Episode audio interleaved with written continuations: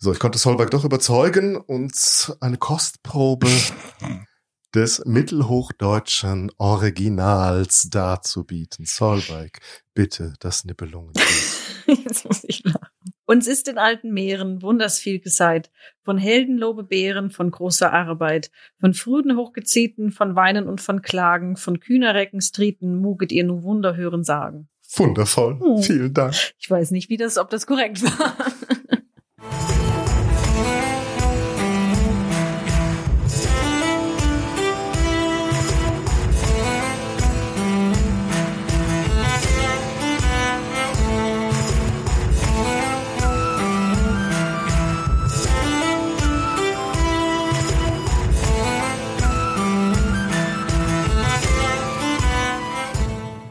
Ja, hallo Solberg. Hallo Daniel. Es ist schön, dass wir überraschend lange ja.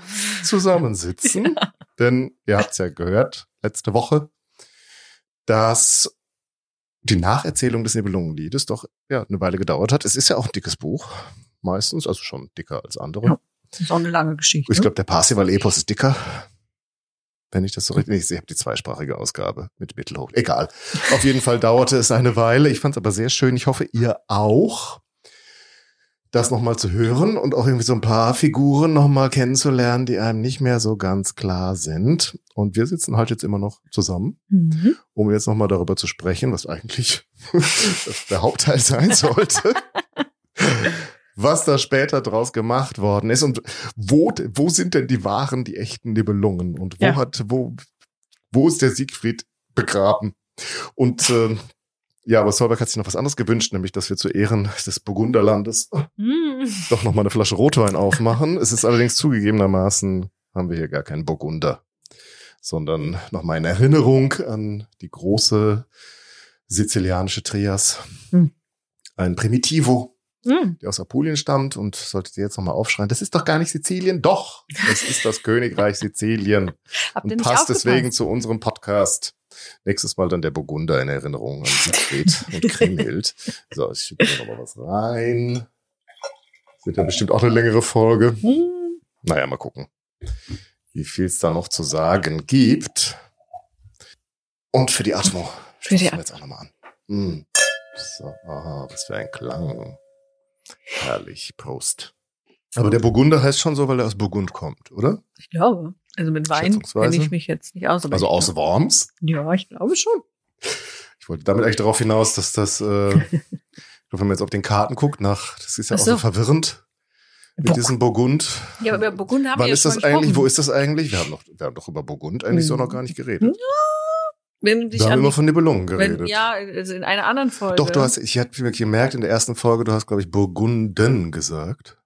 Die Burgunden? Nee, da habe ich mich Nee. dann versprochen. Achso, ich dachte schon, vielleicht habe ich wieder irgendwie, Nee. Burgunder ist so der, der handelsübliche Ausspruch Ja. und die Medievisten sagen Burgunden. Nee, nee, nee. okay. Ich glaube, das kommt hier aus dem Nibelungenlied, weil das im Reimschema dann die Burgunden. Ah, Passt. okay. Hm. Also das, nee, also wir haben einmal vor langer Zeit, als es um das glückliche Österreich ging, Ach so. haben Das ist wir über aber Maria sehr lange her. gesprochen. Ja. Die hat geheiratet. Ja, Genau. Und dann haben die Österreicher da einen großen Karrieresprung gemacht, weil Burgund, Mhm. da waren irgendwie noch deutlich wichtiger als die Österreicher damals, oder? Mm, Ja, beziehungsweise wir haben sehr gut geheiratet, weil dann, also wir haben ja Maria von Burgund und die hat dann einen Sohn mit Maximilian von Habsburg und der wird dann ja nach Spanien verheiratet. Hm. Und dadurch erklärt sich dann, warum die Habsburger dann in den Niederlanden, äh, den spanischen Niederlanden später haben und Spanien haben. Ja, aber ich meine, das ist ja kein, ist ja ein Land, das man heute nicht mehr auf einer Genau. Landkarte wiederfindet. Weil es es auch nicht mehr ja. Bist du sicher?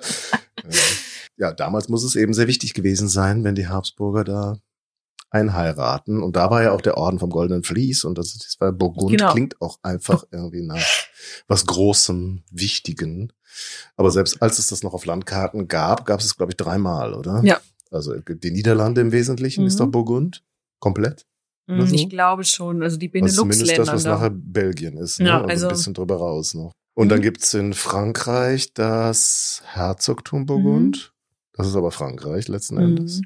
Ja, also, Und das noch die, wie heißt es, Freigrafschaft Burgund. Die gehört zum Reich. Genau, aber das, die Sache war ja da, also mit Maria von Burgund, dass Burgund ja sowohl eben Gebiete in Frankreich hatte, wie im Reich. Aber das gehörte trotzdem zusammen und war dann eben in der Personalunion von denen im Besitz. Und das ist ja dann das Problem, das äh, Maria von Burgund hat. Das ist aber den, auch das Herzogtum, das so ein bisschen im Hundertjährigen Krieg großen Aufschwung bekommt. Also das mhm. sind nicht die Burgunder, die, von denen wir jetzt sprechen, wenn wir von Gunther und Gern und ja, okay, Giselher sprechen. So ein paar Jahrhunderte später. Das sind ein bisschen, und dazwischen gab's, war es dann auch weniger mächtig. Also Burgund wird dann nochmal mächtig, weil sie dann auch, ich also ich kenne mich jetzt auch nicht so exakt mit aus, aber ich denke mal durch den Tuchhandel in Antwerpen oder überhaupt im Handel in Antwerpen und Amsterdam und so, da, die werden einfach sehr, sehr reich und dadurch auch sehr einflussreich. Und das löst sich dann ja auch so ein bisschen auf. Dann haben wir die spanischen Niederlande, also das Herzogtum Burgund gibt es dann auch nicht mehr und nur noch im Namen. Also Burgund ist im Grunde dann, also das Herzogtum Burgund eben das, was wir heute als Benelux-Länder eben kennen. Und zu keinem Zeitpunkt war Worms dabei, oder? Ich glaub glaube, ich. also ich. Weder bei diesem niederländischen Teil, noch in deinem französischen Teil, noch bei der Freigrafschaft. Genau, wenn ich, ich das glaube, richtig weiß. Also, wenn wir jetzt zu unseren Burgundern mhm. gehen, die müssen wir deutlich früher an, ansiedeln. Also, also wir haben ja, ich habe jetzt zum Einstieg ja mal die, den erst, die erste Strophe des Nibelungenliedes zitiert, weil das uns eben den Eindruck gibt, ja, es gibt alte Geschichten, es gibt alte Erzählungen, wo uns das berichtet wird. Und das hat, hatte ich ja schon in der äh, vorherigen Folge angesprochen, dass zwar dieser Text im 13. Jahrhundert oder also im sehr frühen 13. Jahrhundert aufgeschrieben wird, aber die Leute scheinbar oder der Dichter zumindest ein Kenntnis dieser Geschichte voraussetzt. Mhm. Und das hatten, hatte ich ja auch erzählt, eben, es gibt Hinweise, dass das schon im 9. Jahrhundert, im 10. Jahrhundert bekannt gewesen ist. Und das ist auch so der Grund, warum eben auch dann im 19. Jahrhundert, als man sich dann wissenschaftlich damit auseinandergesetzt hat, auch bis heute eben eine gewisse Historizität vermutet wird von dieser Geschichte. Also, dass es also, da dass wirklich, es tatsächlich eine Grundlage gibt. Äh, genau. Reale. Und das lassen eben die Namen vermuten. Wir haben Worms, wir haben Xanten, also echte Orte, wir haben Wien, wir haben Etzel. Ich kann es immer noch nicht glauben, dass wirklich, also Worms und Xanten, okay, das wusste ich ja, aber das, da in diesem Buch steht wirklich Wien, ja. dass Attila in Wien seinen Hof hat. Jetzt langsam bin ich auch so irritiert, aber eigentlich habe ich mir das so erinnert. Meine Güte. Die sitzt in Wien. Die Hunnen von Wien. Die Hunnen von Wien. Also ich bin mir ziemlich sicher, dass sie in Wien sitzt. Und auf jeden Fall diese Burgunder, es gibt eben das, die historische ja, Volk, finde ich immer schwierig, es zu benennen, aber es gibt eben in unserer wunderschönen sogenannten Völkerwanderung mhm. eine Gruppe an Menschen, die sich als Burgunder bezeichnen. Das ist ein germanischer Stamm, oder? Ja, wenn wir von germanischen Stämmen und Ja, okay, ich weiß, es ist auch immer komplizierter. Möchten, ja. Sie werden, also ich bin halt mit diesen Germanenbezeichnungen, also Germanen, so nennen Römer Menschen, die auf die rechtsrheinisch leben. Ob die sich selber auch als Germanen bezeichnet haben, wir wissen es nicht. Und wie weit die sich dann auch 500 nach Christus noch als Germanen verstanden haben, ist dann auch was anderes. Also ist auch die Frage, die bezeichnen sich selbst als Burgunden. Mhm. Und deswegen würde ich dann einfach sagen, komm, wir nennen sie so, wie sie sich selber nennen. Das ist dann auch mit den Saliern oder den Ribuariern oder allen, die dann da kommen. Lass sie uns doch so nennen, wie sie sich selber nennen. Dieses Germanische ist ein Hilfsbegriff, die die Römer verwenden. Und damit greifen wir das nur sehr wenig. Und diese Burgunder, und da macht es dann tatsächlich oder ergibt es dann Sinn, eine historische Verbindung zu, zu suchen, denn es gibt tatsächlich einen Gundahar. Mhm. Der ist, Mensch, das ist der Uropa bestimmt. Das ist der Gunther, Gernot und hm, Gisela. ja, beziehungsweise das ist wahrscheinlich der Gunther, so. weil das ist der letzte König ah. der Burgunder. Und der heißt eben auch Gundahar und das passt, der hat dann auch Vorfahren, die ähnlich wie es im Nibelungenlied, wie sie benannt werden, so heißen die auch in dieser Geschichte. Mhm. Und deswegen ist das schon ganz interessant. Er hat sich selbst als Rex bezeichnet, was Latein ist für König. Also mhm. da haben wir dann auch die Königsbezeichnung. Und die haben höchstwahrscheinlich auch wirklich in der Region um Worms waren die.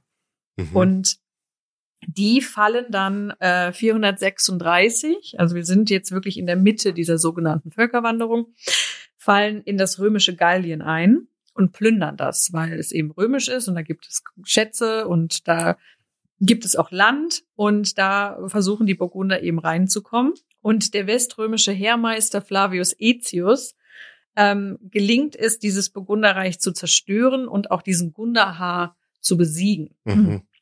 Und mit, Mit Hilfe der Hunnen habe ich Genau. gelesen genau. in der Online-Enzyklopädie unseres Vertrauens. Ja, ähm, mit den Hunnen, die eben als Teil, also als römische Hilfstruppen arbeiten, weil das ist eben auch wichtig, um überhaupt diese. diese- ich stelle mir die Mhm. viel später vor, diese Hunnen. Ja, nee, Das ist ganz komisch. Das ist die Das wird Wikinger überhaupt sind nicht später. darin gehören. Ja, Nee, die Hunnen okay. sind fünftes Jahrhundert, die Wikinger sind achtes, neuntes Jahrhundert. Und dass die Hunnen Hilfstruppen der Ja. Römer sein konnten, Also die- passt irgendwie auch in meinem Kopf nicht so richtig zusammen. Nee, also um eben überhaupt diese Völkerwanderung zu verstehen, muss man eben mit hineinnehmen, dass Rom sehr viele Hilfstruppen mit ein, einfach aufnimmt und auch um auch zu verstehen, warum diese ja Völker wandern in dem Sinne, weil Rom die zum Teil anwirbt und sagt, wenn ihr in unserem Heer als Hilfstruppen arbeitet und äh, im Krieg für uns kämpft, dürft ihr dort siedeln. Und so kommt dann eben diese Bewegung zustande und so erklärt sich dann eben auch dann der Niedergang Westroms zumindest und dann eben das frühe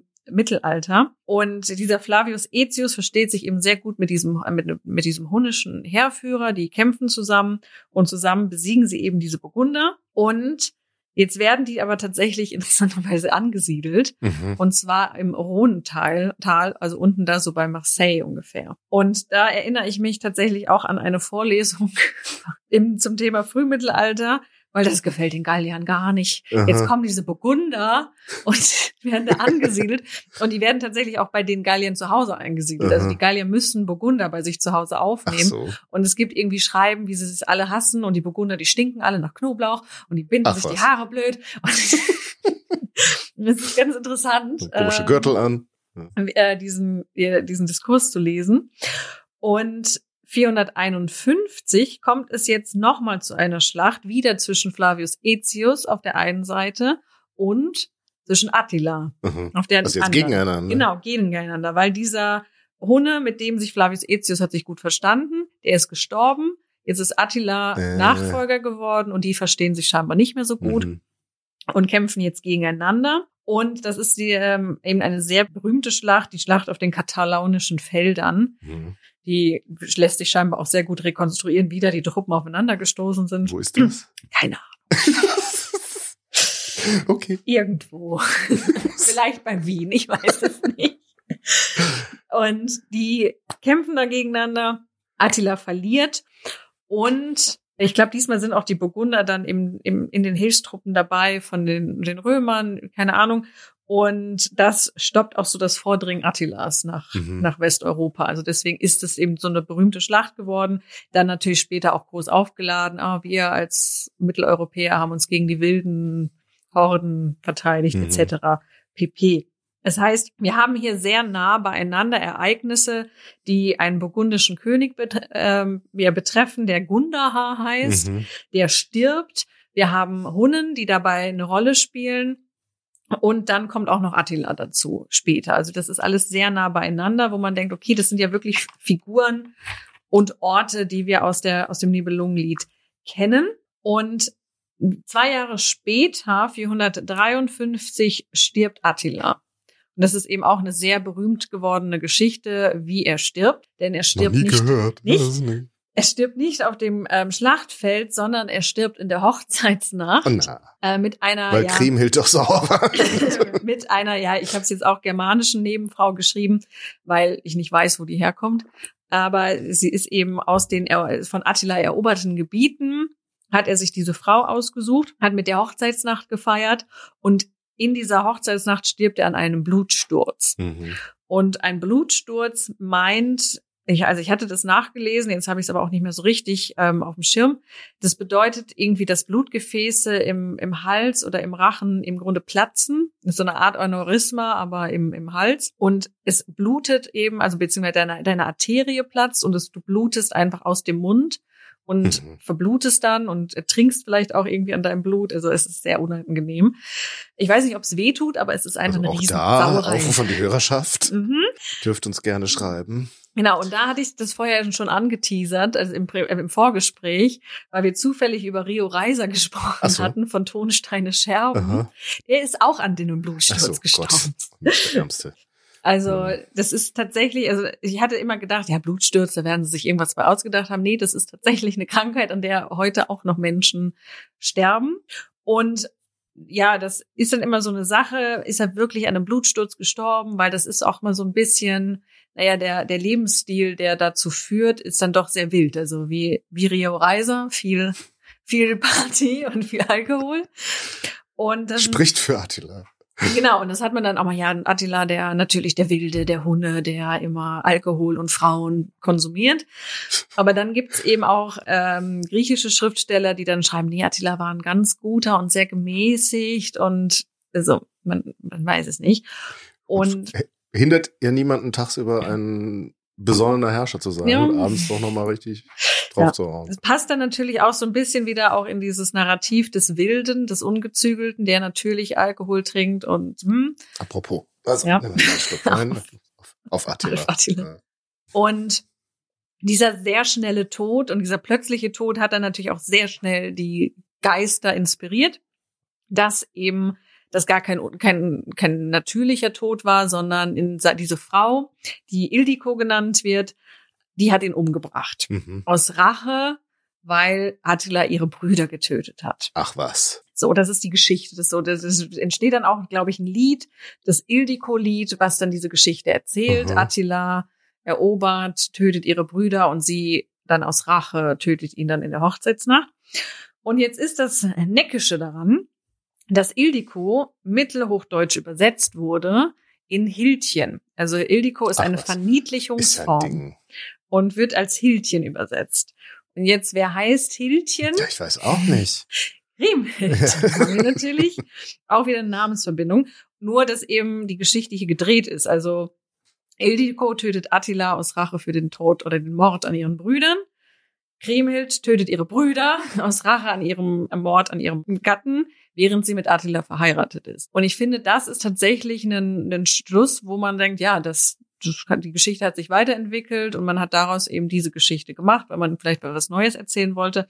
Also das finde ich schon ganz glaubhaft, wenn man sagt, aus dieser Geschichte mit der, den, mit der Eroberung Attilas, mit dem Sieg über die Burgunder und dann eben dieses Ildiko-Lied, daraus ist dann so, das ist so der Vorgänger, aus dem sich das Nibelungenlied entwickelt hat.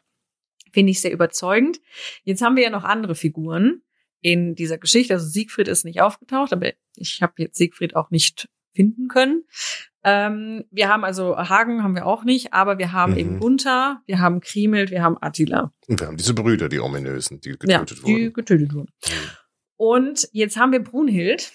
Und Brunhild ist in dieser Zeit ähm, des frühen Mittelalters ein relativ bekannter Name, beziehungsweise es gibt eine sehr bekannte Brunhild. Mhm. Und das wird dann immer gerne gleichgesetzt, was ich schwierig finde. Und jetzt wird's auch ein bisschen kompliziert, Oh, oh. weil jetzt kommen wir zu den Merowingern. Oh. Und wer die Merowinger kennt, weiß, die heißen alle gleich und sie bringen sich alle gegenseitig um. Jetzt nochmal kurz Merowinger, das sind die, das ist die, naja, französische letztlich Dynastie Genau. dieser Zeit. Das sind die im Grunde die Vor den Karolingern. Genau. vor den Karolingern über, ja, über das Frankenreich, das sind die Franken. Mhm. Und da haben wir erst die Merowinger und die werden dann von den Karolingern ersetzt und dann daraus entwickelt sich dann das, äh, entwickelt sich Frankreich. Und diese Brunhild kommt eigentlich aus dem Westgotenreich. Das ist so das heutige Spanien ungefähr. Und die heiratet 566. Also wir sind eben noch mitten in dieser, im Frühmittelalter, in dieser eben Völkerwanderungszeit, den fränkischen König Sigibert. Mhm. Sind wir schon ein bisschen an Siegfried. Siegibert. Aber Sigibert und Siegfried sind für mich jetzt dann doch, ja, nur weil die erste Namenssilbe ähnlich ist, weiß ich nicht. Und dieser Sigibert wird auch umgebracht. Mhm. 575 von der Ehefrau, und jetzt wird's, jetzt fängt's an, bleib bei mir, seines Halbbruders. So, die Ehefrau, die ihn vermutlich So, die umbringt. kam aus Spanien womöglich. Ja. Heiratet den fränkischen Genau. König oder was war er? Ja, beziehungsweise, also was man, Sigibert. was man So. wissen muss, ist, die, die Franken befinden sich mal wieder in einem Bruderkrieg, weil Mhm. Also das Frankenreich ist jetzt nicht, ah, es gibt einen fränkischen König, sondern die haben das immer aufgeteilt. Also da war es nicht so, der erstgeborene Sohn erbt alles, sondern alle Söhne erben Ja. einen Teil. Und Ziel von diesen Söhnen war dann immer, alles wieder zusammenzukriegen. Mhm. Und dieser Sigebert wird jetzt umgebracht von der Fredegunde. Und Fredegunde war die Frau von Hilperich. Okay. So, Hilperich ist der Halbbruder von Sigibert. Okay. Die führen, also Sigibert und Hilperich führen Krieg gegeneinander. Sigibert heiratet Brunhild, Hilperich heiratet Fredegunde. Jetzt war dieser Hilperich aber schon mal verheiratet. Vor der Fredegunde. Ah, okay. Und zwar mit Geilswinter. Bitte wer? Ja, so heißen die. Wir akzeptieren das jetzt einfach. Mit Geilswinter. Geilswinter ist die Schwester von Brunhild gewesen. Okay. Ja, also Sie kam auch aus Grunde, Spanien, ne? genau, also im Grunde die Brüder heiraten, also Okay. das Brüderpaar heiratet ein Schwesternpaar. Offenbar wollte man sich mit wem, irgendwem Man verbinden. wollte da. mit den Westgoten Ja. eine Allianz. Jetzt ist es aber so, dass diese Geilswinter umgebracht wurde. Mhm. Höchstwahrscheinlich von dieser Fredegunde. Um die, damit die dann heiraten kann. Weil diese Fredegunde war irgendwie unfrei geboren, war auch irgendwie eine Konkubine von Chilperich. Ja, Chilperich. Das heißt, du, wir kommen gleich noch. Das heißt, die hatten eine, eine Affäre, wie man es nennen möchte, eine Beziehung über Jahre hindurch. Er konnte sie aber nicht heiraten, weil sie eben unfrei war. Hat mit ihr aber auch viele Kinder schon gehabt. Und irgendwann ist sie frei geworden und hat dann diese Geilswinter höchstwahrscheinlich umgebracht, um dann ihn heiraten zu können. Mhm. Das Gut, heißt, ist noch die- nachvollziehbar. Diese Brunhild mag Fredegunde nicht, weil sie Mhm. erstens ihre Schwester umgebracht Okay, hat klar. und jetzt höchstwahrscheinlich auch noch ihren Mann. Aha. Und jetzt muss ich selber mal schauen, weil ja, jetzt wird Hilperich zehn Jahre später, 584, auch ermordet. Mhm. Hat aber einen Sohn mit dieser Fredegunde gehabt und der stirbt aber schon 596. Und jetzt hat Brunhild mit Sigebert auch Kinder gehabt. Die sind auch schon tot, haben aber auch früh Kinder gehabt und sie ist jetzt Regentin für diese Enkel. Okay. Für ihre eigenen. Für ihre eigenen. Okay. Jetzt ist auch Fredegunde mittlerweile weg. Ich versuche es so einfach wie möglich zu machen. Und jetzt führen diese zwei Enkel von Brunhild Krieg gegeneinander. Okay. Wer jetzt König wird. Und beide überleben es nicht. Moment, aber du hast gesagt, Fredegundes Enkel waren das. Nee, nee, nee, Brunhilds Enkel. Okay. Friede, also Fredegunde ist jetzt schon raus. Sie hat auch noch Aha. mal eigene Kinder, aber die sterben auch alle. Und es wir, Okay. versuchen es einfach zu halten. Es, sie bringt dann auch, hat dann auch noch Probleme mit ihrer Tochter, die sie versucht umzubringen. Fredegunde ist Sie wild. versucht, Entschuldigung, sie versucht ihre eigene Tochter ja, umzubringen. ja, also ich komm, warte, ich lasse, versuche das hier erstmal zu Ende zu bringen, dann erkläre ich dir, warum das Okay. alles so ein bisschen auch schwierig ist. Also, wir haben jetzt, Brunhild ist Regentin für ihre zwei Enkel. Diese zwei Enkel führen Krieg gegeneinander. Beide überleben diesen Krieg nicht. Aber einer von denen hat auch schon ein Kind gehabt. Mhm. Und jetzt versucht sie, für diesen Urenkel Regentin zu werden. Also tatsächlich durch diese ganzen, Die Brunhild. durch diese ganzen. Wie alt ist die denn bitte? Ja, die ist mittlerweile. ist ja Methuselah. Also sie ist fünf, ungefähr 545, 550 geboren. Also die ist Mhm. jetzt in ihren, die ist jetzt 60. Ja. Und durch diese ganzen, wir führen Bruderkriege gegeneinander, hat sie höchstwahrscheinlich auch so 30 Jahre Regentschaft inne gehabt. Also die ist eine wirklich wichtige Mhm. Figur hier. Und jetzt, genau, jetzt kommt es nämlich wieder. Ich hatte ja gesagt, Kielperich und Fredegunde hatten ja auch noch Kinder. Und unter anderem einen Kloter. Und dieser Kloter sagt jetzt ja, das mit diesen Enkeln, du regierst durch deine Enkel, ist jetzt Quatsch, ich komme jetzt. Und dem gelingt es tatsächlich, die ganzen fränkischen Fürsten auf seine Seite zu bringen, dass die Brunhild entmachten, sie dann zum Sündenbock machen, du bist schuld, dass alles blöd ist, wie wir es kennen. Und dann wird sie 613 öffentlich hingerichtet und diese, das ist dann tatsächlich, die wird dann gefoltert, die wird gerädert, die wird durch die Straßen in so einem mit Eisen beschlagenen Fass ge geschunden, also die wird wirklich hingerichtet und möglichst offen und grausam. Und da wird dann häufig eben gesagt, na ja, wir haben ja eine Brunhild und die war ja auch mächtig und die war mit einem Siegfried oder einem- also Siegfried in Anführungszeichen, Sigibert verheiratet und das ist bestimmt dann das historische Vorbild für die Brunhild in unserer Geschichte. Und da muss ich sagen, das sehe ich nicht. Also ja, Mhm. der Name ist gleich und höchstwahrscheinlich hat man sich dann auch den Namen Brunhild überlegt, weil es ein alter Name ist. Aber ich sehe hier keine wirklichen Ähnlichkeiten zur Geschichte der Brunhild, die wir eben in der ersten Folge auch ja, besprochen so dieser haben. Frauenkrieg Ja, aber mit äh, Fredegunde. ja, aber auch da, ich meine, also Kriemhild beleidigt sie öffentlich, aber sie tötet nicht ihre Kinder und ihren Mhm. Mann und ihre Schwester. Also äh, Kriemhild ist da schon ein ist bisschen das schon die zahm. krassere Story. Ja, da. also Fredegunde ist so. Jetzt muss man natürlich dazu sagen, dass Fredegunde, also die Geschichten, die wir von Brunhild und Fredegunde haben, sind eigentlich fast ausschließlich von Gregor von Tours niedergeschrieben worden. Gregor von Tours ist ein sehr wichtiger, ähm, ja, der Geschichtsschreiber aus dieser Zeit. Der hat aber Fredegunde gehasst. Mhm. Er hat die gar nicht gemocht. Und höchstwahrscheinlich hat er ihr so ein paar Sachen auch vorgeworfen, um sie möglichst schlecht darzustellen. Mhm. Also es gibt eben auch diesen Streit mit Fredegunde, wo sie eben vermeintlich versucht, ihre Tochter zu töten, weil die sie eben öffentlich beleidigt hat und gesagt hat, ich bin viel schöner als du und ich möchte deinen Schmuck haben, weil du bist alt und hässlich und ich bin toll. Und dann soll Fredegunde sie zu sich ins Zimmer gerufen haben, gesagt haben, ja, dann nimm dir, was du möchtest. Und dann Mhm. hat sich die Tochter so drüber gebeugt in die Schutt, also in diese große Truhe. Und dann hat Fredegunde den Deckel genommen von der Truhe und auf die Tochter draufgedrückt, Oh, wow. bis die keine Luft mehr gekriegt hat. Aber es Sagt dann, der Gregor von Tours. sagt der Gregor von Okay. Tours. Also da eben müssen wir auch so ein bisschen aufpassen. Also wir wissen, Fredegunde war eben aus sehr niederen, also niedriger Herkunft, hat dann eben sich durch ihren Mann, eben ist sie sehr hochgestiegen, hatte sehr viel Macht inne. Ob sie jetzt wirklich diese Dämonenfrau war, wie Gregor von Tours sie malt, ist eben auch, können wir so Wahrscheinlich war der einfach die sagen. Überzeugung, die hat da nichts verloren, weil Ja. sie so eine einfache Frau Genau. war. Hat sich Und- da hochgeschlafen Ja. und jetzt sitzt die da und macht Und- nur Scheiß. Genau. Und ist grausam und Mhm. eitel und boshaft und Mhm.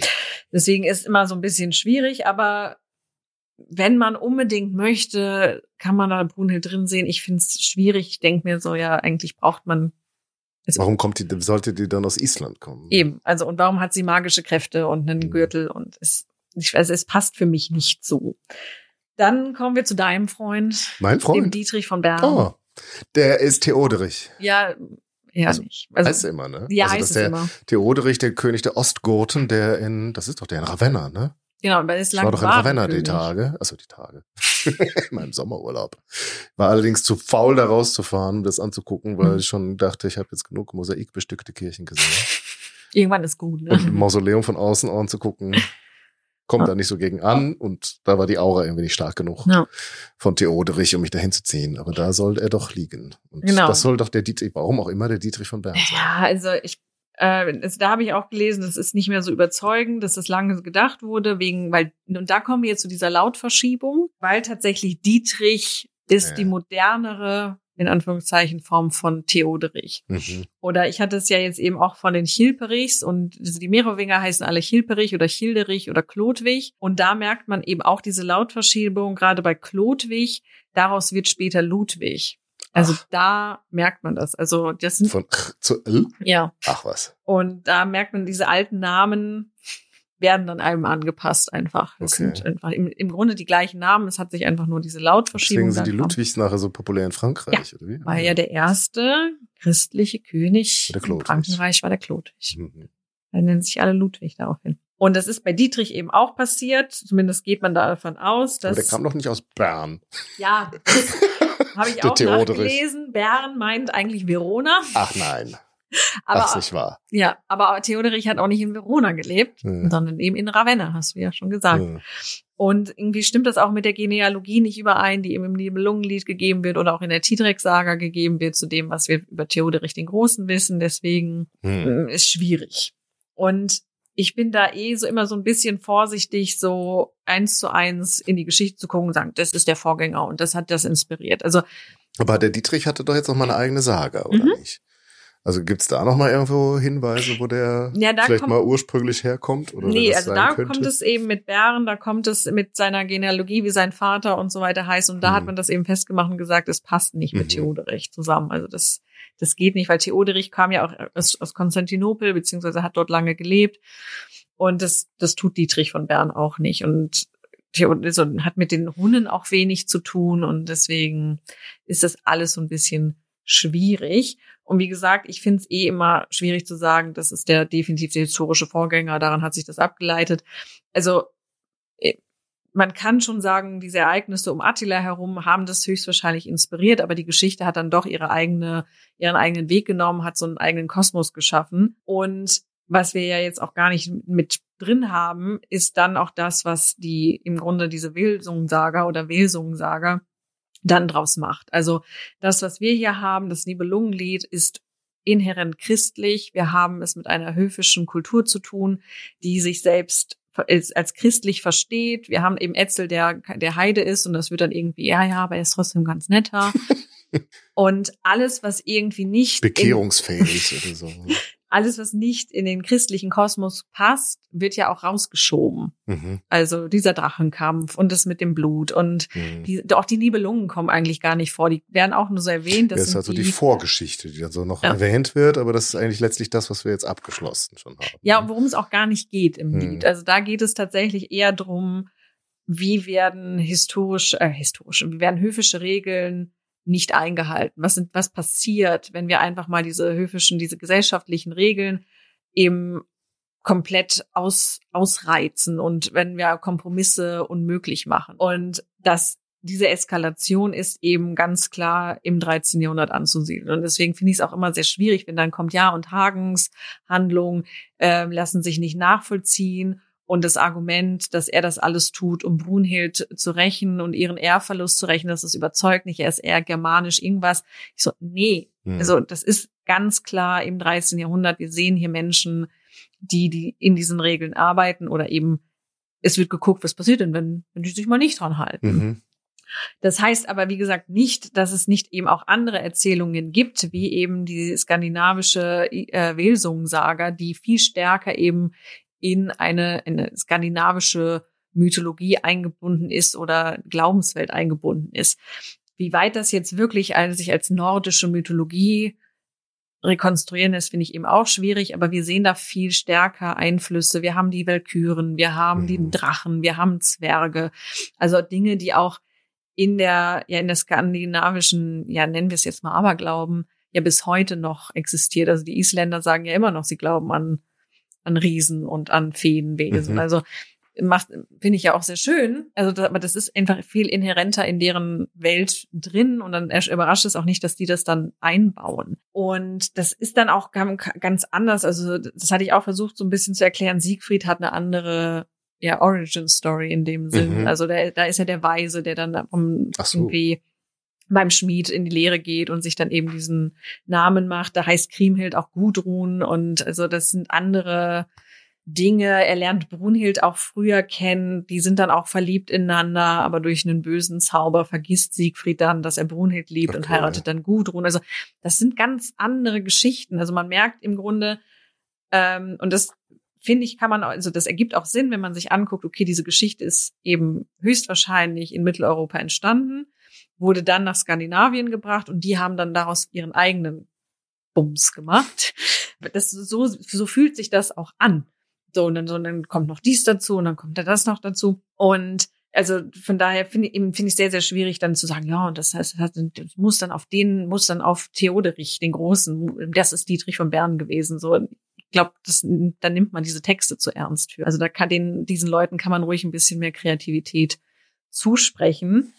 Ja, ich habe auch mal einfach eine, eine Deutung gelesen. Ja, der Drache, äh, der hat ja auch in der Wesung-Saga einen Namen, Fafnir, mhm. der dann angeblich, ja, da haben sie dann den Varus, die Varusschlacht rein interpretiert. Der, der, der, Drache, der Drache ist der Römer. Der Lindwurm ist der Römer, weil die Römer laufen ja mit ihren Schilden und glintern glänzend in der Sonne. Und denke ich so, Leute, ich glaube, ihr nehmt das ja alles ein bisschen zu wörtlich.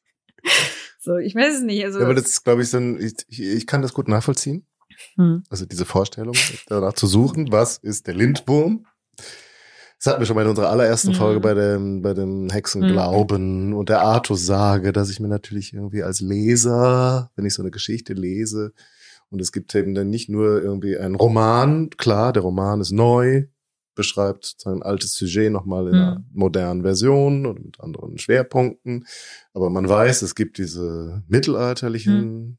Geschichten und vielleicht auch wie bei Artus dann irgendwie eigentlich eine Legende, die da im Hintergrund steht, oder? Dass es nicht nur auf dieser einen Mittelalter, mittelhochdeutschen Darstellung mhm. beruht, sondern es gibt da noch was, was vielleicht dahinter steht, was vielleicht älter ist Und es gibt vielleicht Legenden, dass man sich natürlich irgendwie vorstellt, da ist jetzt der wahr, irgendwo der wahre Kern. Wir müssen jetzt danach gucken in der Geschichte, wo ist der wahre Kern für diese Geschichte. Und ich kann das total verstehen, weil ich, mir geht's eigentlich auch immer so, ich möchte jetzt wissen, wo, wer ist denn jetzt der echte König Artus? Den muss es doch gegeben haben. Den Siegfried muss es doch gegeben Aber wieso haben. muss es sie denn gegeben? Keine Ahnung, weil es einfach, weil Nibelungenlied ist halt nicht sowas wie irgendwie moderner Roman. Also Hm. Wahrscheinlich im Endeffekt ist es das. Ja. Im Endeffekt ist es ein mittelalterlicher Versroman. Mhm. Was Genau. auch immer ihr GermanistInnen Ja. jetzt für Kategorien da habt. Das ist jetzt nur meine unwissende Ja, aber so da, äh, Ausdrucksweise. Aber je weiter sowas entfernt ist zeitlich von uns, desto mehr, finde ich, hat das so eine Art einfach von Legende, Mhm. wo man ja doch bei Legenden eigentlich mal davon glaubt oder davon ausgeht, es gibt irgendwo so einen, den wahren Kern, aus dem Mhm. das heraus sich entwickelt hat. Mhm. Also hat man, glaube ich, mehr so diesen Drang, ich möchte jetzt wissen, wer ist das und wo haben die gelebt, Mhm. wo ist der begraben, wo ist der Nibelungenschatz heute? ja, ich muss nur lange genug im Rhein graben Ja, und dann werde ich den wiederfinden. Irgendwann finden wir ihn.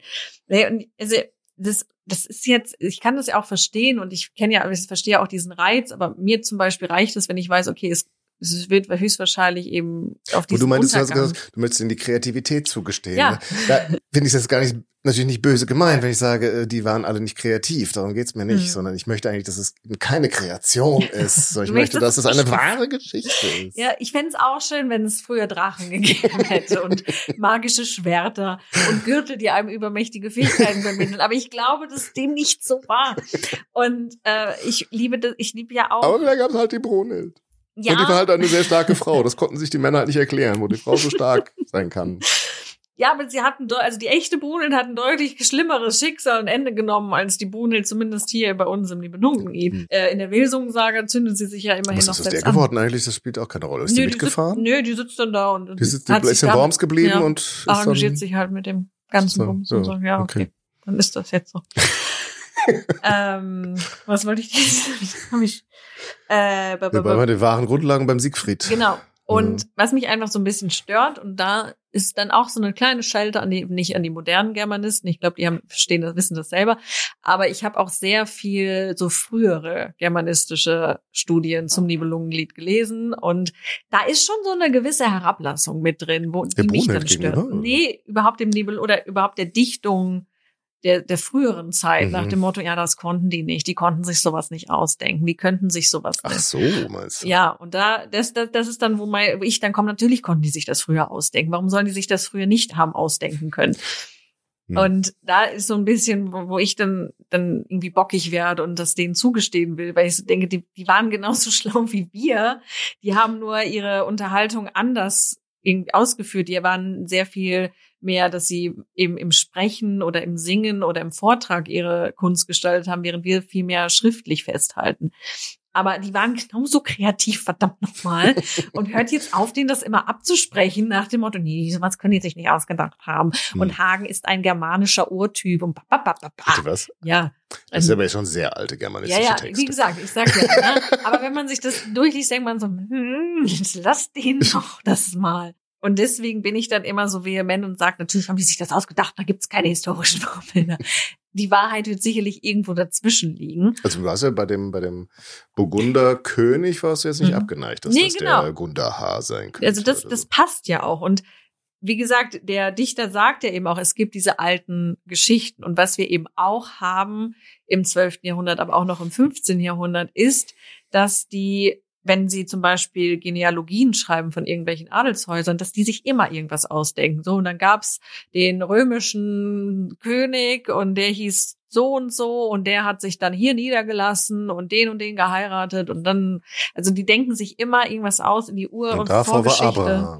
So. Also, also die, die sind da sehr frei in ihrer Geschichtsschreibung, in dem Sinn, dass sie eben einfach Legenden schaffen und deswegen vielleicht auch nicht so ein strenges Geschichtsvorstellung haben, wie wir heutzutage haben. Da geht viel Legende, Mythe, Mystik oder Mythos Hand in Hand mit tatsächlichen historischen Ereignissen. Das heißt, dass die eben so gewisse Versatzstücke von historischen Ereignissen genommen haben und sich das dann irgendwas drumherum ausgedacht haben, ist jetzt auch nicht überraschend. Hm. Aber wie gesagt, so irgendwie jede Figur in, in der Historie finden zu wollen, nach dem Motto, es gab den Siegfried Ja, okay, und so. das ist, äh, Das ja. ist, ähm, finde ich halt ein bisschen, denke ich so, Leute, ihr könnt ihnen auch zusprechen, dass sie sich mal was ausgedacht Mhm. haben.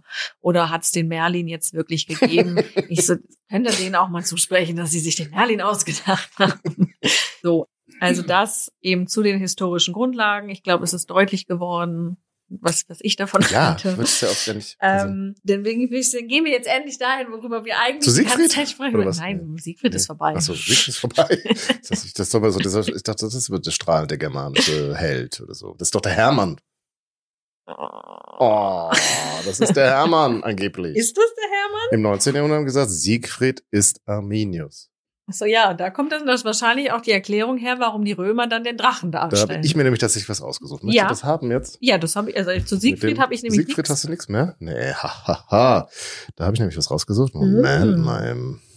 Und zwar gibt es nämlich ja, also, mh. also offenbar war das so im Schwange, 19. Jahrhundert und Genau. sonst, ne? Frühes 19. Jahrhundert, wo der Hermann ja auch so eine neue Popularitätsschub Mhm. bekommen hat. Also, der war ja früher schon mal populär, weil es gegen Rom und so Reformationen fanden den auch, glaube ich, toll.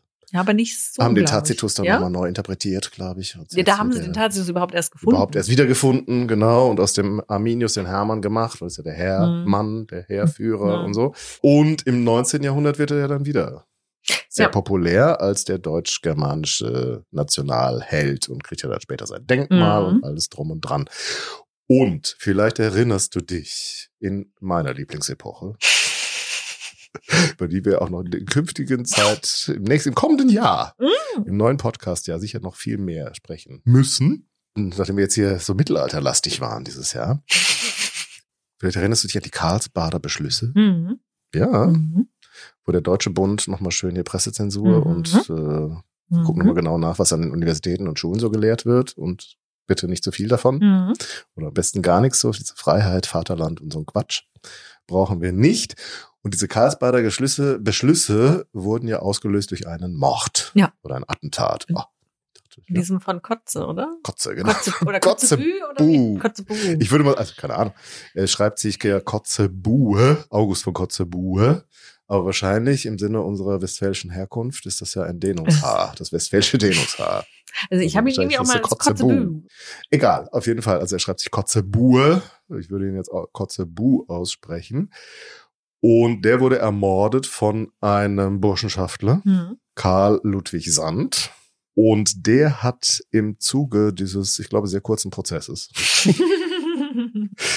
nämlich Folgendes von sich gegeben, dass in den Akten tatsächlich zu diesem Prozess festgehalten wurde.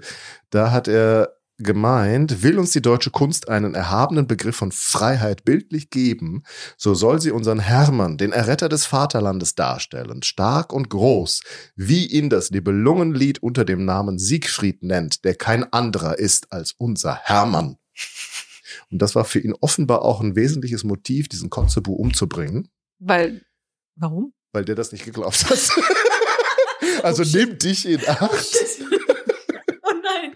Weil der Kotzebue war nämlich nicht nur grundsätzlich, fand der Burschenschaftler und Turner scheiße, sondern er hat sich vor allem dagegen gewandt, dass äh, das Nibelungenlied propagiert wurde als patriotische Schullektüre in dieser Zeit. Ja. Und er hat gesagt, das brauchen die Kinder nicht lesen, das ist alles Bullshit.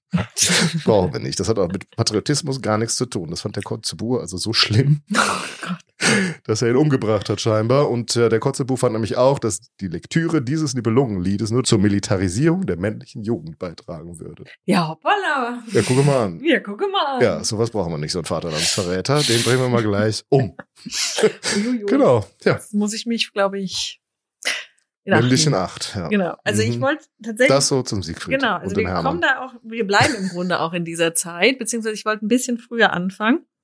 Denn für die, die sich noch an die letzte Woche Genau, da hast du ja erinnern, komischerweise mit Friedrich dem Großen Hab ich mit Friedrich der dem mit Großen. Nibelungen auch nichts anfangen der konnte. auch gesagt hat, den Ja. haben sie nicht ermordet. Nee. Passt aber auch in die Zeit. Also, ich hatte es ja erzählt, dass das Nibelungenlied tatsächlich, also bis ins 15. Jahrhundert hinein sehr stark rezipiert wurde. Sehr viel Handschriften haben sich daraus erhalten. Und dann, Überraschung, Überraschung, hat man es nicht mehr so Hm. Interessiert. Warum? Weil im 16. Jahrhundert der Humanismus beginnt. Das heißt, man Da ist Mittelalter ja alles Mist. Mittelalter. Pfui, wir holen jetzt wieder die äh, lateinischen Texte raus, wir haben den Tacitus wiedergefunden, jetzt lesen wir Mhm. das. Und jetzt 1755 haben wir den Arzt Jakob Hermann Oberreit, Mhm. der im Schloss Hohenems irgendwie die Bibliothek sich anguckt. Mhm. Und der findet diesen Text im Grunde wieder. Also er findet das, also er ist der Erste, der eine dieser Handschriften sich mal genauer anguckt und denkt, das ist Das doch ein netter Text. Ja. Und dann Johann Jakob Bothmer ediert 1757 zum ersten Mal einen Teil des Nibelungenliedes und macht das bekannt innerhalb ja der Wissenschaft in dem Diskurs. Und jetzt haben wir dann Bothmers Schüler und da kommen wir zu Christoph Heinrich Miller wieder oder Mhm. Millet oder Müller, Mhm.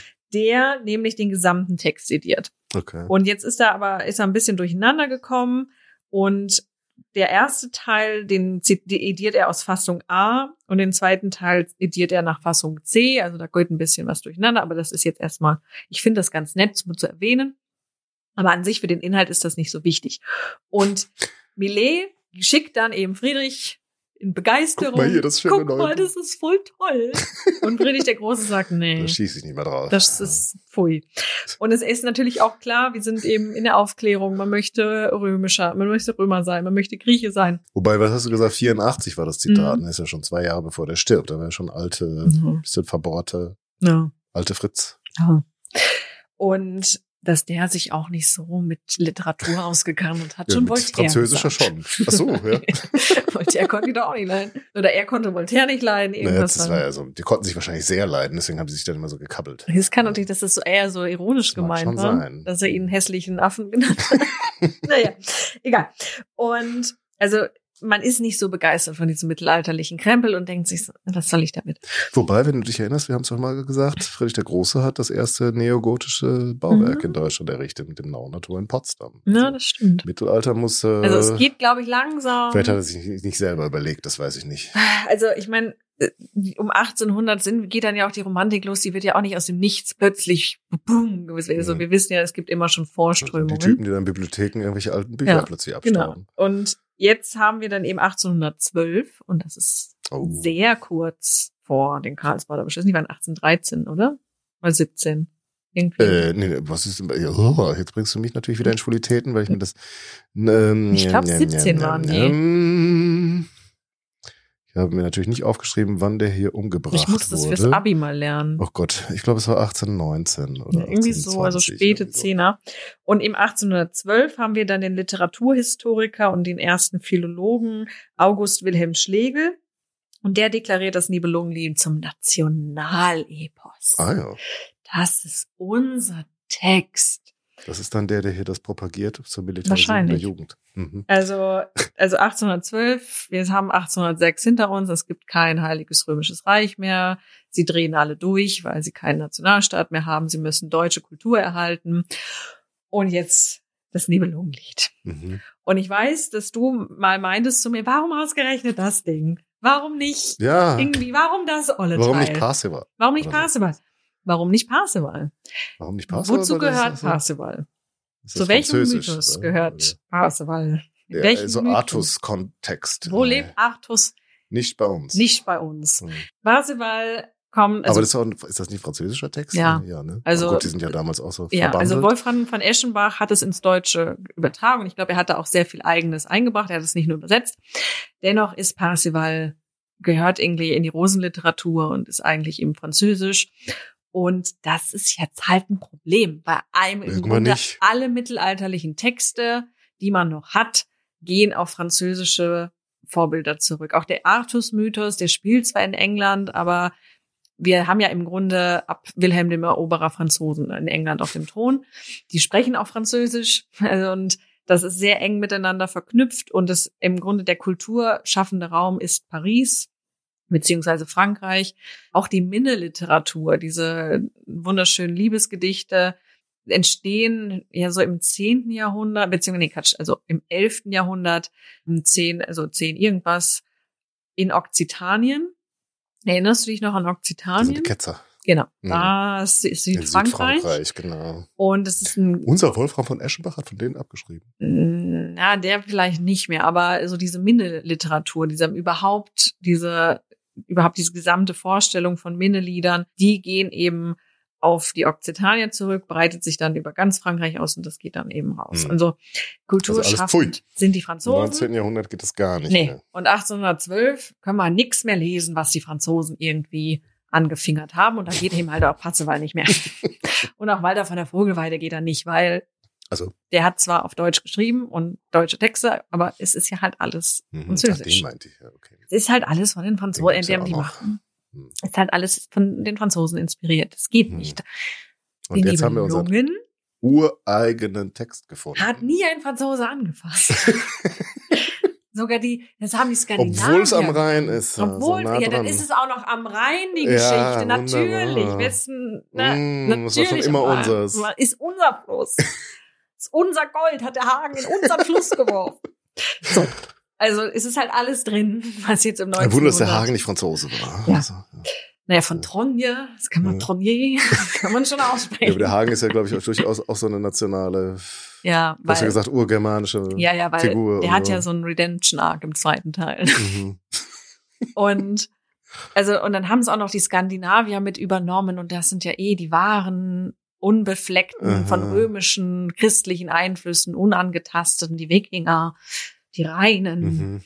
Ja, okay. So, Mhm. weißt, und deswegen habe ich halt auch so ein Problem damit, wenn man immer sagt, ja, wir in, in der Edda finden wir unangetastet nordische Mythologie. Ja, ja. Schwierig, schwierig. Und auf jeden Fall deswegen ist es eben das Nibelungenlied, weil man eben erzählt, also sie erzählen, ah, das ist wie die Ilias nur für uns, das ist unsere Mhm. Ilias.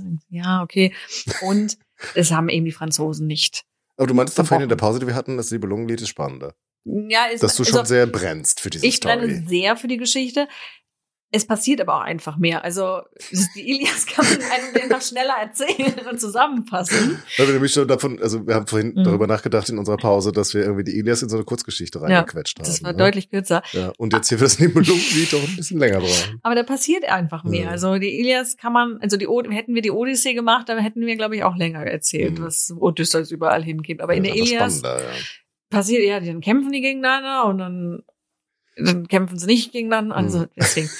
Und also das, das ist halt einfach der Grund, warum ist es ausgerechnet das Nibelungenlied, weil das Nibelungenlied eben in Frankreich offensichtlich nicht rezipiert wurde und höchstwahrscheinlich wirklich von, also sächsischen Dichtern eventuell, also niedersächsischen wäre es heute, geschaffen wurde oder zumindest hier irgendwie entstanden ist. Und jetzt geht's los. Was? 1810 rasten sie Ja. aus. Also ich hatte schon gesagt, also wir haben 35 Mhm. Handschriften aus dem Mittelalter überliefert. Zwischen 1810 und 1890 entstehen 29 Nibelungen-Übersetzungen. Ach, Also 29 Mal wird dieser Krass. mittelhochdeutsche Text ins moderne Deutsch übertragen und 120 Textbearbeitungen. aha. 120 Mal wird dieser Text entweder irgendwie in Prosa zusammengefasst oder nacherzählt oder was auch Ach immer. so, okay. 80 Jahre. Krass. Also die drehen durch. Und jetzt sind wir natürlich eben mitten im 19. Jahrhundert. Wir haben Nationalismus, der eben vorherrschend ist. Diese Vorstellung gerade auch eben in Deutschland beziehungsweise in den deutschen Ländern. Wir brauchen einen Nationalstaat. Die Franzosen haben einen und die Engländer auch und wir wollen eben auch einen. Und da eignet man sich das dann eben an nach dem Motto unsere deutsche Kultur. Und das Nibelungenlied wird dann immer wieder ja dann herangezogen, teilweise dann eben auch anachronistisch herangezogen, beziehungsweise man nimmt dann auch lieber die Wilsungen-Saga, weil die ist viel lustiger, weil da gibt's eben Valkyren und Drachen und all das. Und dieses Nibelungenlied ist halt christlich und blöd. So, also Mhm. man möchte dann eben auch so ein bisschen neuheitnisch da rein. Und dann haben wir eben auch beispielsweise, warum Wagner eben die Wilsungen-Saga adoptiert, weil er eben lieber über Valkyren und Drachen irgendwie Opern schreibt, als über Mhm. Christen, die zur Messe gehen. Okay. Und ja, nee, nee. Und das geht dann, nimmt dann auch so Züge an. Also ich weiß zum Beispiel, als ich in Rom war, haben sie erzählt, dass DHI, also das Deutsche Historische Institut, das sitzt heutzutage sehr weit draußen von Mhm. Rom, hat historische Gründe, dass man eben nach dem Zweiten Weltkrieg gesagt hat, wir wollen euch nicht mehr hier im Herzen von Rom haben, weg. Die saßen aber, das allererste Deutsche Historische Institut saß direkt am Kapitol in so einer Villa. Die gibt's auch heute noch. Mhm. Und da sind sie dann eben rausgeflogen. Also diese historischen Institute, es gibt auch das französische Institut, die haben sich vor allem eben Ende des 19. Jahrhunderts dort gegründet, weil der Papst das Archiv aufgemacht hat Mhm. und gesagt hat, so, ihr dürft hier jetzt forschen. Und dann haben die sich gegründet. Und die Deutschen, beziehungsweise ja die, eigentlich eher die Preußen, oder das Deutsche Kaiserreich war es, glaube ich, schon in der Zeit, hat dann eben am Kapitol eine Villa bekommen. Und was machen die? Also die Franzosen malen sich irgendwelche griechische Mythologie an die Wände und Wilhelm lässt dann da irgendwelche Valkyren an die Türen und Fenster malen. Fanden die Italiener nicht so toll. Mhm. Ist auch Aber, wie, klar. aber wieso, wieso fanden die das nicht so toll? Die kannten das doch wahrscheinlich gar nicht. Ja, eben, gedacht, aber was ist das dachten- denn für eine Geschichte? Aber die dachten sich dann mal doch unsere Mythologie. Fanden die halt blöd und ich glaube, das ist auch sofort übermalt worden, nachdem das Deutsche Historische Institut herausgeflogen ist. Ach, nee. Also, Ich weiß auch nicht Ach, genau, wie das ablief, aber das war so eine Geschichte, die mir da erzählt wurde und ich da fand es so passend. Das ist so Wilhelminismus. Wir waren Valkyren an die Wand. Das ist, nee, nee, nee, nee, das ist so bestimmt schon noch vor dem Wilhelm gewesen. Kann gut sein. Das ist Und- bestimmt hier unser, unser, unser, ähm, mein, mein persönlicher Lieblingskönig, Friedrich Wilhelm. Das Nummer kann sein. Vier. Aber ich glaube, die sind später erst gegründet worden. Die sind in den Okay. 70ern, 80ern erst gegründet worden. Weil da habe ich nämlich noch jetzt gesehen, dass ähm, in der wunderbaren Burg Stolzenfels, Mhm. über die wir, glaube ich, auch gesprochen haben in unserer Mittelalter, romantischen Mittelalter. Das weiß ich jetzt Aber nicht ich weiß mehr. es auch gerade nicht mehr. Vielleicht war es auch die Revolutionsfolge, weil die hat äh, Friedrich Wilhelm IV ja geschenkt bekommen von den Koblenzern mal als Kronprinz. Mm. Und dann schön romantisiert, ausgebaut, wie er sich so eine mittelalterliche Burg eben vorstellt. Und da gibt's natürlich auch eine Siegfried-Statue. So der junge Siegfried. Und dann hat er auch in das Marmorpalais in Potsdam 1848, oh Mhm. Mensch, äh, auch mit so einem Freskenzyklus in den Kolon- Kolonnaden da ausgestattet Mm. was eigentlich überhaupt nicht da reinpasst. So ein schöner neoklassizistischer Bau und dann so, so Siegfried irgendwie in der Ecke. Mm. Ja, egal. Ja, und dann, es gibt dann auch immer so Zitate, wie dann auch de, dieses Nibelungenlied politisch instrumentalisiert wird. Und da haben wir beide, haben wir eben auch im Vorgespräch festgestellt, Zitate rausgesucht. Ja, das eine vor allem. Und da Mhm. wollte ich dir jetzt den Vorzug lassen, weil 1909 Bernhard von Bülow Mhm. eben in einer Rede, der Reichskanzler. der Reichskanzler, in einer Rede zur damaligen Bosnienkrise erklärt, möchtest du das zitieren? Ja, ich wollte das zitieren. Ich wollte nur kurz sagen, also Bosnien, das war, Mhm. glaube ich, schon vor österreichisch besetzt, wollte dann aber Österreich eben auch annektieren. Und sagen, Mhm. jetzt sind wir schon eh da, dann können wir es auch gleich Hm. richtig inkorporieren, hatten sich da mit Russland abgesprochen. Äh, Wir kriegen das Bosnien und Herzegowina. Ihr dürft dann frei durch die Dardanellen und den Bosporus durchfahren. Also haben sich ja quasi, ist ja so die Zeit, wo man Mhm. sich quasi die Osmanen untereinander aufteilt. Ja. Mehr oder weniger. Und dann, oh Wunder, die Engländer ein Problem damit haben. Das ist die Russen irgendwie frei durch die Dardanellen einfach so die Kontrolle da haben sollen. Also platzt der ganze Deal. Und dann steht es kurz vor dem Krieg Russlands und Englands gegen Österreich. Sehr komplizierte Mhm. Geschichte, wie immer auf dem Balkan. Und dann gibt es eben auch die Frage, wie verhält sich denn jetzt das Deutsche Reich Hm. zu seinem, ja, ich wollte schon sagen, geliebten Nachbarn und Verbündeten, den Österreichern. Das sind sie ja damals auch. Man hat sich ja kurz äh, vorher noch bekriegt. Aber nachdem dann dieses deutsch-deutsche Problem gelöst war, mochte man sich ja durchaus wieder. Und Bismarck hat ja darauf bestanden, wir machen jetzt hier den Bund mit Österreich, wir gehören zusammen. Ja, da muss sich dann Bülow kurz erklären, nochmal im Reichstag später, wie er sich jetzt da ähm, verhalten hat, die deutsche Reichsregierung. Und da fällt eben ein Begriff, der Mhm. viel später nochmal wichtig wird, nämlich von der Nibelungentreue. Und wir können ja gleich nochmal drauf reingehen, Mhm. aber jetzt, du hast ja angekündigt, Mhm. erstmal kurz die Rede, nicht komplett, keine Angst, vom 29.03.1909, die er im Reichstag gehalten hat. Im Zuge einer ganz langen Rede über die Außenbeziehungen des Reiches. Erstmal berichtet er noch davon, wie der englische König da war und wie toll das war und so weiter. Und dann geht's eben um die Bosnien-Annexion Österreichs. Meine Herren, ich wende mich nun zum Nahen Orient. Es ist, wie Sie wissen, ein Gerede aufgebracht worden, als wäre ich anfangs unsicher gewesen wegen der Haltung, die wir einzunehmen hätten gegenüber der Annexion von Bosnien und Herzegowina. Es ist sogar versucht worden, mich durch die Presse unserem österreichisch-ungarischen Bundesgenossen als schwankend, bedenklich und vertrauensunwürdig zu denunzieren. Hört, hört. Lese immer gerne die Kommentare mit. Also die äh, stenografischen Bemerkungen im Text. Dann weiter, bisschen später, glauben Sie wirklich, meine Herren, dass wir einen neuen Freund gewonnen, irgendeinen Ersatz gefunden hätten für ein durch 30 Jahre bewährtes Bündnis, wenn wir die Probe auf unsere Treue nicht bestanden hätten? Lebhaftes, sehr richtig. Lediglich aus Furcht, den Anschluss an andere Mächte nicht zu finden, wiederholt es lebhaftes sehr richtig. Wir würden uns, meine Herren, sehr bald und dann ohne Österreich-Ungarn derselben Mächtegruppierung gegenüber gesehen haben, der Österreich-Ungarn hätte weichen müssen, sehr richtig auf allen Seiten des Hauses. Gewiss, meine Herren, Deutschland ist stark genug, um sich im Notfalle auch allein zu behaupten. Vielfaches Bravo. Das ist aber kein Grund, einen loyalen Bundesgenossen, der überdies ein außerordentlich wichtiger Faktor in der europäischen Staatengesellschaft ist, in einer für ihn schwierigen Lage allein zu lassen und auf andere Freundschaften anzuweisen. Lebhaftes sehr richtig. Meine Herren, ich habe irgendwo ein höhnisches Wort gelesen über unsere Versallenschaft gegenüber Österreich-Ungarn. Das Wort ist einfältig, sehr richtig und Heiterkeit. Es gibt hier keinen Streit um den Vortritt, wie zwischen den beiden Königinnen im Nibelungenliede. Aber die Nibelungentreue wollen wir aus unserem Verhältnis zu Österreich-Ungarn nicht ausschalten. Lebhaftes Bravo. Die wollen wir gegenseitig bewahren. Erneuter Beifall. Meine Herren, damit aber ängstlichen Gemütern nicht Bilder blutigen Kampfes emporsteigen, beeile ich mich hinzuzufügen, dass ich gerade in unserem festen Zusammenstehen mit Österreich-Ungarn eine eminente Friedenssicherung erblicke.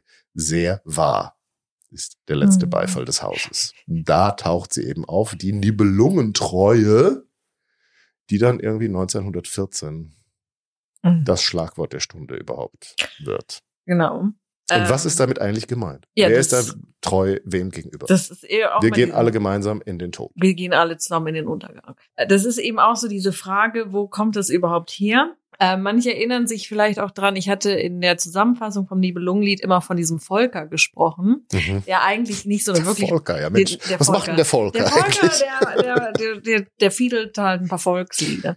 Äh, der ist an sich für die Geschichte nicht so wichtig, wird aber bei dieser Freundschaftsschluss Deutsches Kaiserreich, Österreich, Ungarn interessant. Mhm. Zumindest finde ich das, weil neben dieser Nebelungentreue eben auch diese Freundschaft zwischen Hagen und Volker hochkommt und sagt, ja, die beiden und Hagen, das ist das Deutsche Reich, die sind so ein bisschen ernst und ein bisschen zurückhaltend und mürrischer. Aber Volker, das ist der Fröhliche, der Lustige, das sind wie die Österreicher, die sind ja auch viel lustiger und okay. lockerer. Ja, die haben ja auch südliche Gefilde da so. und können sich an der Adria aus äh, entspannen. Und aus dem Grund habe ich den Volker eben, also für euch vor einer Woche für uns eben immer angeführt, nach, also dass, dass der schon mal gehört wurde, weil das eben hier auch immer nochmal so diese Freundschaft zwischen eben Deutschland und dann Österreich-Ungarn bestätigen soll. Und die beiden, was ich eben, was ich bei der Zusammenfassung nicht mit reingenommen hatte, ist dann auch, und das wird dann auch in der Geschichte später nochmal ein Thema, die kämpfen ja sehr doll und irgendwann lässt Kriemhild den Saal anzünden. Mhm. Und dann brennt der Saal und diese kämpfen trotzdem weiter. Ja, das habe ich vorhin weggelassen. Und weil das auch so eine Szene ist, wo ich ernsthaft zugucke. Zu dem, was du alles erzählt hast, was da parallel stattfinden soll in diesem Saal, dann brennt auch noch ein Feuer. Währenddessen verhandeln die da ihre Freundschaft, Geschenketausche, Niederknien, sonst was. Das ist doch völlig absurd. Also ich muss auch, also manchmal verlieren die mich auch in diese, also das, die, das ist die Original, manchmal verliert sie mich, wo ich so denke, was passiert jetzt schon wieder? Und irgendwann brennt halt dieser Saal. Kreml muss doch da dabei sein. Sagst du, nee, Moment, ich muss bei ihm kurz hier ein Feuer machen. Oder sie schickt irgendwie irgendwen und ich weiß auch nicht, wo ja. die dann sitzen, aber die, die, die ziehen sich dann auch in irgendwie einen Saal zurück und der wird dann angezündet und dieser Saalbrand, da schließen sie, dann sagen sie nochmal irgendwie, wir kämpfen dann und also bis zum Untergang. Nee, also das sagen die nicht mal. Das ist, das ist auch wieder so dieser Punkt und da eben auch diese, finde ich eben auch Rezeption ganz spannend. Die Nibelungen sind nicht so treu. Also mhm. das wird denen dann immer unterstellt, so, ja und Hagen und so weiter. Also in Nee, ich habe aber noch gelesen, dass mhm. Kremhild einmal verlangt hat, also mhm. ihr, ihr, könnt ja, mhm. ihr seid zwar auch bei mir unten durch, aber ich lasse euch in mhm. Ruhe, wenn ihr mir den Haken ja. rausgebt. Genau. Und wo der Ger, der Gernot, nicht der, wie heißt der, Gunther, ist der Alte, mhm. ne? Äh, wo der Gunther gesagt hat, nein, das mache ich nicht, weil das ist ja mein Diener, dem ich Schutz versprochen habe und den gebe ich nicht her. Und im Zweifel müssen wir dann halt für Hagen in den Kampf ziehen. Dass das eigentlich die Nobelungentreue hm. ist zwischen dem Herrn und seinem Vasall oder dem eigentlich letztlicher Freund, Vertrauensmann mhm. und gar nicht so als Vasall rüberkommt. Mhm. Jetzt für modernere hm. Leserschaft ist das ja nicht mehr klar, was da im Mittelalter das jetzt irgendwie, welche Rang und so weiter, mhm. welche Bedeutung das alles hat. Und deswegen hier, äh, ja, diese Nebelungentreue von wegen, nein, unseren Freund, egal was er gemacht hat, den geben wir nicht auf, sondern Hm. wir kämpfen gemeinsam Seite an Seite. Ja gut, das kann natürlich sein. Das, Mhm. Da gebe ich, da gebe ich recht. Aber trotzdem auch an anderer Stelle, wie gesagt, die sind teilweise, da, da sind sie dann treu, aber andererseits sind sie dann nicht treu. Und also das, die handeln teilweise eben auch so ein bisschen, ja, wie echte Menschen handeln. Ja, in dem Moment halte ich mich dran und im anderen Moment halte ich mich nicht dran. Also es ist eben, also genau, also es ist gut, gut, dann Hagen wird nicht rausgegeben, Krimel zündet dann den Saal an. gut, machen wir es so. Und das wird dann eben gesagt, also treu bis auf, im Untergang. Hm. Und das wird eben dann immer, das ist eben diese Nibelungentreue. Und als wäre Kriemhild keine Burgunderin, ne? Keine Nibelungin. ja, das Ich ist meine, ja das auch, ist ja ist die Schwester. es ist ja aber Und auch, die haben mit, die einfach weggeworfen eigentlich. es ist so mit den Nibelungen halt auch, das sind ja alles keine Nibelungen. Also Siegfried erobert die Nibelungen, Wieso sind, das ist überhaupt mal, jetzt nochmal eine Frage, Ja. das geklärt? Wieso sind das Nibelungen, wenn es doch Burgunder sind? weil sie es ja nicht sind. Also das ist Also ja haben die halt einen auch neuen so, Namen gegeben, damit sie dann sich Naja, nicht an das historische ich- nein, ich- Original halten müssen. Also die oder? Nibelungen sind diese zwei Jungs, die Siegfried besiegt, weil er ihren Schatz nicht richtig Ach sortiert. so. Und dann wird er im Grunde Nibelunge. Aha. Aber, aber tatsächlich im Text auch werden die Burgunder auf einmal Nibelungen genannt. Mhm. Vielleicht, weil sie den Schatz an sich genommen haben. Keine Ahnung, weil sie Siegfried besiegt haben und man damit ist es an sie einmal gegangen. angefasst hat, Ja, aber ist man die, Nibelungen. also diese Nibelungen, die gibt es sie eigentlich gar nicht. Also Mhm. Siegfried erobert die und dann ist er irgendwie Herr von denen, aber niemand von den Beteiligten gehört zu den Nibelungen. es ist irgendwie auch, wie gesagt, vielleicht habe ich es auch, also ich gebe ja auch zu, ich verstehe nicht alles von diesem Text. Und manchmal denke ich, sitze ich da auch und denke, was? Also vielleicht habe ich es auch einfach, aber eigentlich ist da kein Nibelunge dabei. Aber sie werden Nibelungen genannt. Und jetzt sagt man eben, das sind die Nibelungentreue, also Mhm. treu, obwohl man weiß, wir gehen zusammen in den Untergang. Und das lehnt ja auch Bülow ab und sagt, nein, das ist ja keine Nibelungentreue. Doch, Wir- doch, doch, doch. Nee? Nein, nein, nein, Er sagt, das ist äh, Also doch nicht das, aus, stimmt, Wir sind ja. nicht, das ist kein Streit um den Vortritt von wie bei den beiden Königen im Nibelungenlied. Stimmt, stimmt. Aber die Nibelungentreue wollen wir aus unserem Verhältnis zu Österreich-Ungarn nicht ausschalten. Das stimmt. Also wir sind Wir Nibelungentreu sind und wir gehen in den Untergang. Jedes- Aber weil wir ja Frieden halten, passiert das ja nicht. Ja, genau. Also, er, also er relativiert es nochmal irgendwie. Aber eigentlich, so das leitet sich dann daraus.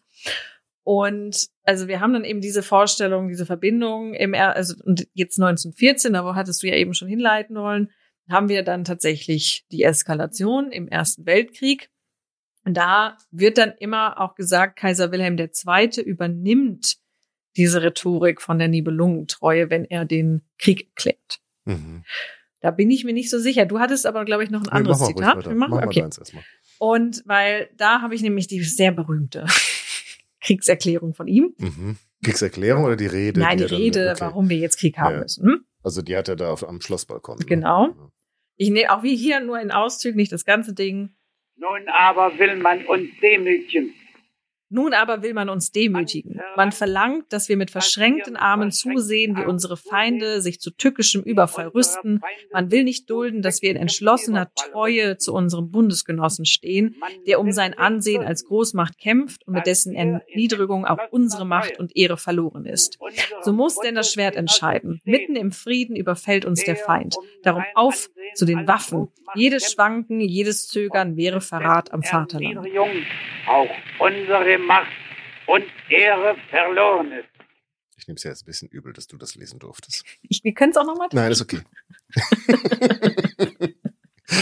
Du kannst es auch schöner, ich weiß. Nein, nein, nein, nein das will ich gar nicht, gar nicht sagen. Aber Ne, es gibt ja auch noch tatsächlich eine Auf- und Tonaufnahme von ihm. Also er. tatsächlich. Das war lange, wurde es immer gesagt, es sei die älteste Mhm. Tonaufnahme so auf so einer Edison-Walze, die natürlich nicht in dem Mhm. Moment aufgenommen wurde, die da auf dem Balkon zu den Menschen im Lustgarten gesprochen hat, sondern ich glaube zwei Jahre später Hm. dann auf so eine Edison-Walze nochmal aufgesprochen hat. Aber dann hat man ja später nochmal andere Rollen entdeckt, dass es sogar von Bismarck eben Hm. eine Aufnahme gibt, wo man diese Piepsstimme hören kann, die er tatsächlich hatte. Ja, ich, also ich muss auch sagen, also in dieser Tonaufnahme von Wilhelm, da klingt er auch nicht so oft zu den Waffen. Das klingt sehr. Ja gut, er sitzt halt am Tisch, ne? Ja, Fühlt sich wahrscheinlich sehr komisch, dass er in diesen Trichter da Ja. reinreden soll. Hat es zum ersten Mal irgendwie vor sich, das Teil. Und hat vielleicht vorher noch, wie soll das jetzt da funktionieren Mhm. und so. Und der Berlin hat auch sehr leicht. Das finde ich sehr das, niedlich. das, da muss man sich, glaube ich, auch hier FE4 Ja. in der Revolution, wenn der so eine Reden hält, immer so richtig schön fett berlinerisch dazu denken. Ja. Nee, aber so, das wird dann auch immer mit dieser Nibelungentreue gleichgesetzt. Ich meine, er sagt es nicht aktiv, er spricht nicht von den Nibelungen, zumindest an dieser Stelle. Nicht, wo ich so denke, okay. Er sagt nur treu. meine Ja, Güte. also er spricht von Ja. Treue und von verlorener Ehre, wenn man jetzt nicht, also in der Zeit kommt man da, glaube ich, auch ohne Nibelungen da hin.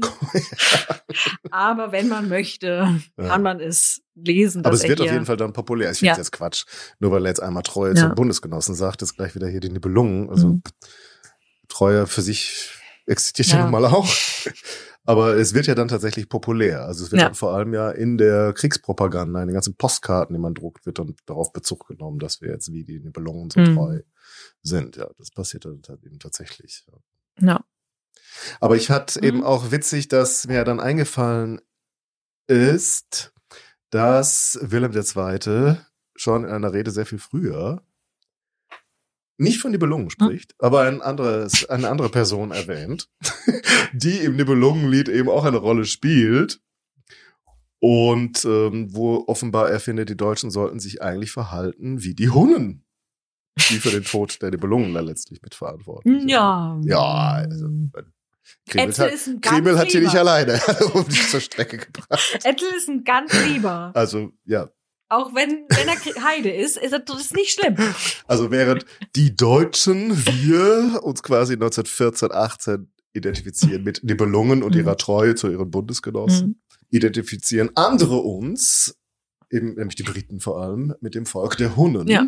Und das basiert auf einer Rede, die Wilhelm II. zur Verabschiedung eines Expeditionskorps äh, gesprochen hat, das sich aufgemacht hat Richtung China, um den dortigen Boxeraufstand Mhm. mit niederzuschlagen, mit anderen vor allem europäischen Mächten. Und da hat er kein Blatt vor den Mund genommen. Er selbst hat das jetzt natürlich kein Skript überliefert. Wahrscheinlich hat er auch frei gesprochen. Hatte, der hat gerne mal so Reden gehalten, sehr engagiert und sich zumindest an das Skript auch nicht immer gehalten. Und da gibt es natürlich aber andere, die das mitgeschrieben haben und das dann mehr oder weniger übereinstimmt, was sie da überliefern. Und so soll er gesagt haben, am 27. Juli 1900, kommt ihr vor den Feind, so wird derselbe geschlagen, Pardon wird nicht gegeben, Gefangene werden nicht gemacht, wer euch in die Hände fällt, sei euch verfallen. Wie vor tausend Jahren die Hunnen unter ihrem König Etzel sich einen Namen gemacht, der sie noch jetzt in Überlieferungen und Märchen gewaltig erscheinen lässt. So möge der Name Deutscher in China auf tausend Jahre durch euch in einer Weise bestätigt werden, dass es niemals wieder ein Chinese wagt, einen deutschen Schäl anzusehen. Ein grandioses Stück Kaiserliteratur. Willi, so geht das nicht. Es ist gut, dass es damals noch kein Twitter gab. Dann Ja. hätte der da morgens zum Frühstück schon solche Sachen rausgehauen. Aber ich fand es einfach nur interessant, dass, es fiel mir irgendwie so ein, dass er da Mhm. König Etzel und die Hunnen quasi als Vorbild nimmt. Und neun Jahre später sind wir dann die Nibelungen. Und das, der Hunne ist eigentlich das Feindbild bei den Briten dann. Ja, also wir sind ja immer noch The Huns. Also Ah ja. ja, also heutzutage wahrscheinlich nicht mehr, aber wenn man mal so einen irgendwie englischen äh, Historienfilm guckt und sie dann, wo es um den Ersten Weltkrieg geht, oder auch, ich glaube, im, im zweiten kommt die Bezeichnung auch noch, und sie dann von The Huns reden oder den Mhm. Hunnen, dann das, das sind wir. Mhm. Da meinen die nicht wirkliche Hunnen, sondern uns. Ja, danke, Wilhelm. Danke, Wilhelm. Ja, aber der Etzel, der war eigentlich auch nett. Also mit dem netter. ist das ja der Netter. Der nette Heide. Der hat nichts falsch gemacht. Er stand da nur irritiert im Saal und dachte sich, wieso brennt denn das jetzt? Und wieso schlägt meine Frau dem Typen Wieso den Kopf habe ich ab? diese Frau geheiratet? es ging mir so gut. Warum? Und zehn Jahre war doch eigentlich auch Ruhe. Was ist hier los? so, Ja. nee, und ähm, Finden wir den jetzt immer noch toll oder hast du noch den Äpfel zur oder Rezeption? zur Rezeption, genau, ein bisschen Ging's noch geht's noch weiter? weiter. Bei den Nazis. Bei den. Nazis und auch so im Weg zu den Nazis, Mhm.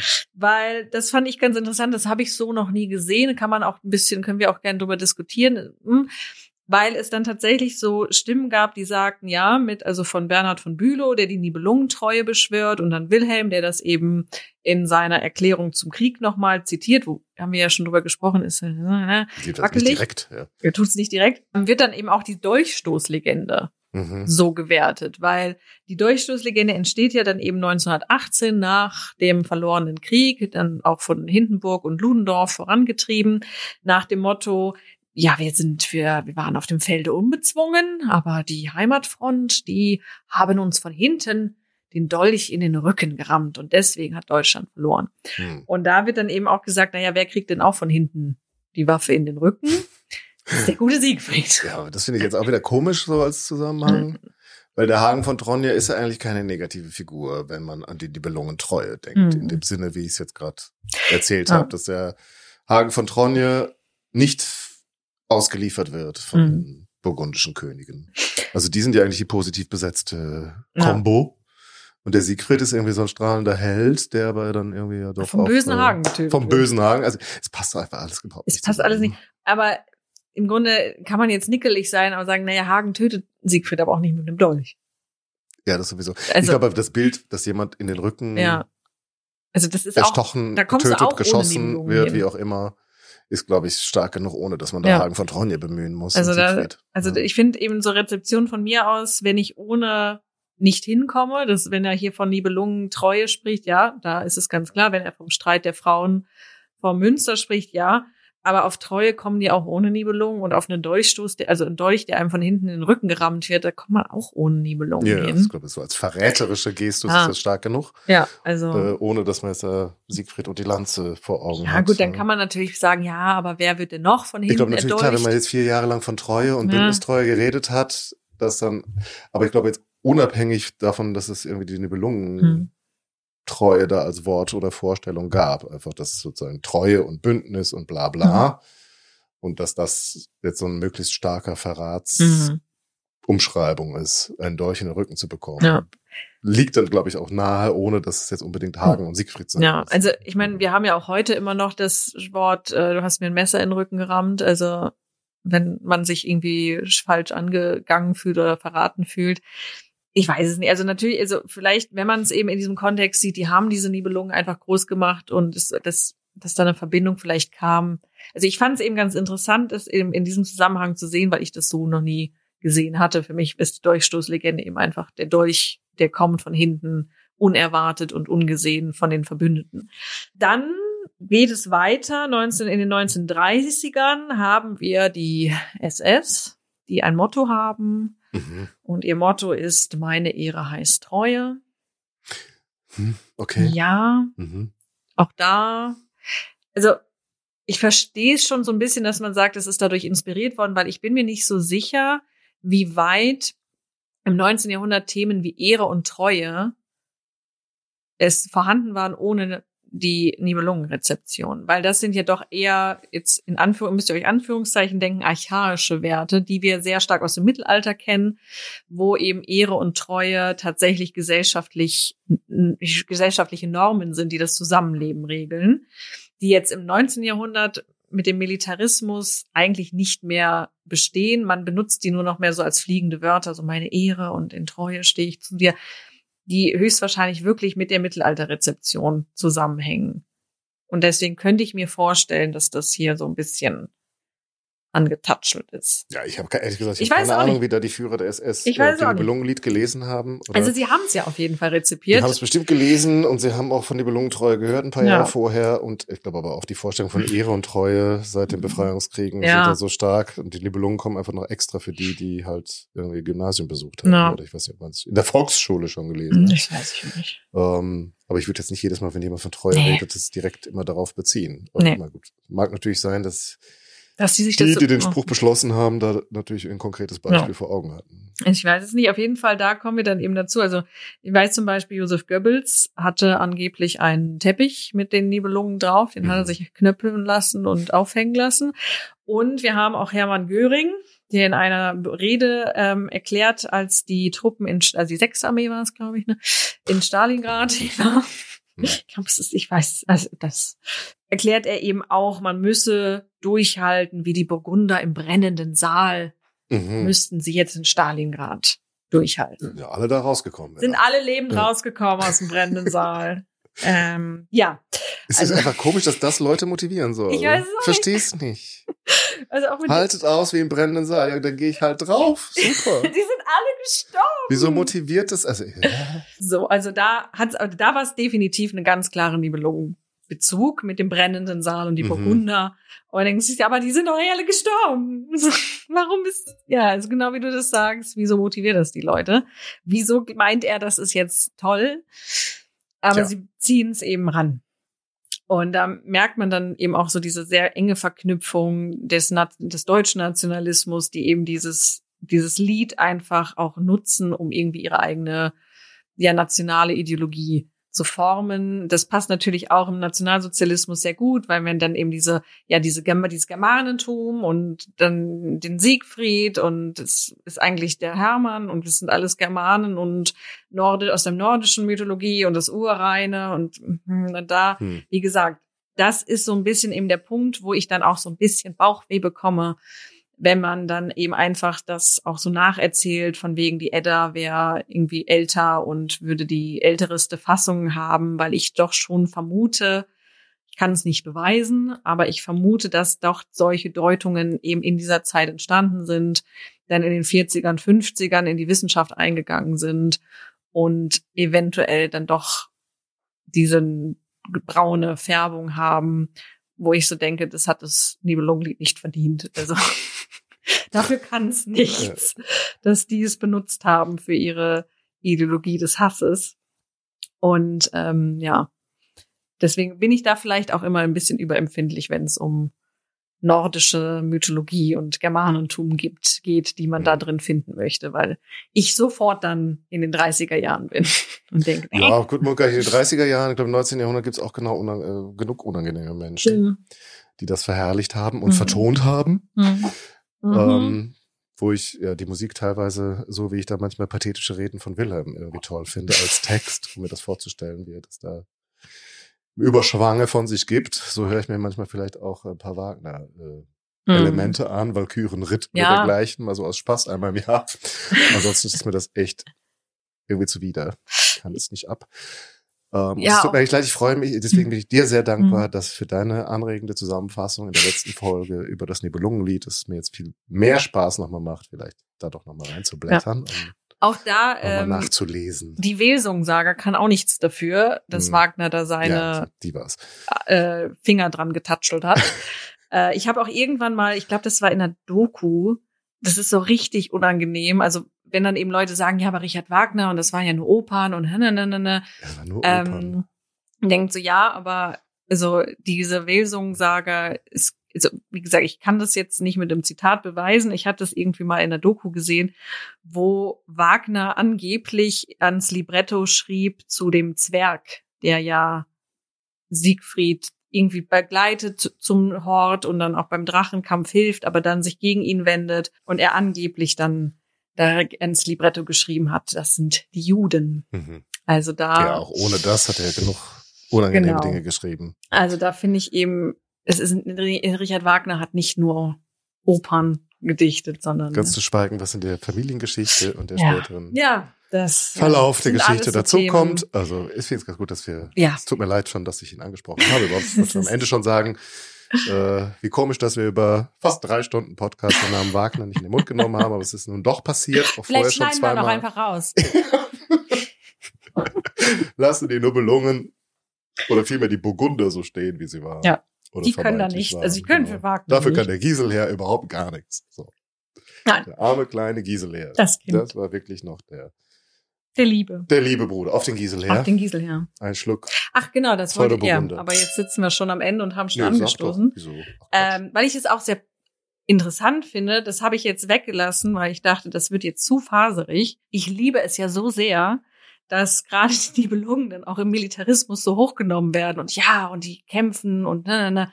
Und die entsprechen aber in ihrem Handeln überhaupt gar nicht den Vorstellungen des 19. Jahrhunderts, was auch so Maskulinität angeht und Stärke Mhm. angeht. Die weinen nämlich die ganze Zeit. Die Männer. die Männer alle weinen, alle Aha. weinen die ganze Siegfried Zeit. weint. Alle. Hagen weint. Ah, ich glaube Ich Hagen. kann mir nicht. ich wollte sagen, Hagen, weint Hagen nicht. von Tronje kann ich Hagen mir nicht weint weinend nicht. vorstellen. Aber alle anderen. Es kam mir jetzt gerade bei Giselher, der weint, Siegfried Aha. weint, Gunther weint, alle weinen. Und das liebe ich so sehr. Wie sie diesen Text nehmen und ihn irgendwie sich aneignen, aber eigentlich entspricht dieser Text überhaupt gar nicht ihren Vorstellungen. Da ist nichts mit Germanen, da ist nichts mit mythologischen Wesen und die Männer, die Vorstellungen von Männlichkeit sind auch komplett anders. Mhm. Ich liebe das. Ich geb's euch nicht her. Also dann damit verbunden die Ja. Einladung an euch alle und mich, das Nibelungenlied doch nochmal in die Hand zu nehmen, diesen ganzen national-germanischen Quatsch davon wegzuwischen und es Ja. nochmal mit Tränen in den Augen zu lesen. und sich zu identifizieren mit einem Helden oder einer Heldin oder eben auch nicht. Mit jedem, oder den einfach mit. Vergnügen dabei zuzusehen, wie der Saal brennt und alles Wie es einfach in Asche eskaliert. untergeht. Wie einfach Ich eine muss ja zugeben, dass ich da die Kriemhild immer, ich, ich würde nicht sagen, dass ich sympathisch fand, aber ich habe es immer so ein bisschen mitgenossen, wenn sie Mhm. ihre Rache dann genommen Ja, hat, dass sie äh, da untergehen. Also einfach so, ich finde es so schön, diese, diese vermeintlich zivilisierte Gesellschaft, wie sie einfach eskaliert. Wie sie eskaliert. Das ist sowieso immer dein Thema, ne? Wie was eskaliert. Ja. Geil. So, ihr werdet erleben, wie dieser Podcast dann demnächst auch Eskaliert. eskaliert. Wir sind ja jetzt schon quasi eskaliert mit zwei Folgen innerhalb einer Woche. Mhm. Aber das ist nur dem geschuldet, dass wir schon einen Plan haben, welche Folge dann euch Ende November Mhm. erreichen wird. Also der November eskaliert. Der eskaliert auch richtig. Geschichte ohne Ende. Seid gespannt, was dann folgt. Es wird die Epoche meines Herzens Mhm. werden. Aber mehr verraten wir noch nicht. Wenn ihr das auf keinen Fall verpassen wollt, dann müsst ihr uns einfach abonnieren. Solltet ihr das noch nicht getan haben. Und läutet die Glocken und vergebt Sterne und was auch sonst alles noch möglich ist. Super leicht. Auch wenn ihr uns nicht hört, aber findet Geschichtspodcasts wie unsere sollten mehr Verbreitung finden. Dann unterstützt ihr uns sehr auf diese Weise. Und wir danken euch auf jeden Fall, dass ihr dabei seid und du, der uns Mhm. gerade hörst. Achso, du sowieso. guckt es mich so ja, an. du natürlich. Oh. Du kommst ja im November auch nochmal wieder. Ne? Ja. Ja, sehr schön. Und damit wir dann weiter eskalieren zusammen. Mit euch. Ja, macht's gut. Bis dann. Ciao. Ja, was war denn jetzt das Thema deiner Bachelorarbeit eigentlich? Die doch, Ehre hast- Hagens von Tronjes. Die Ehre Hagens von ob Tronjes. Hagen wirklich der Böse ist oder ob er sich nicht, ob er nicht eigentlich nach den Regeln der Gesellschaft handelt. Und da bist du, hast du natürlich gesagt, der ist nicht böse. Habe ich natürlich gesagt, das ist nicht böse.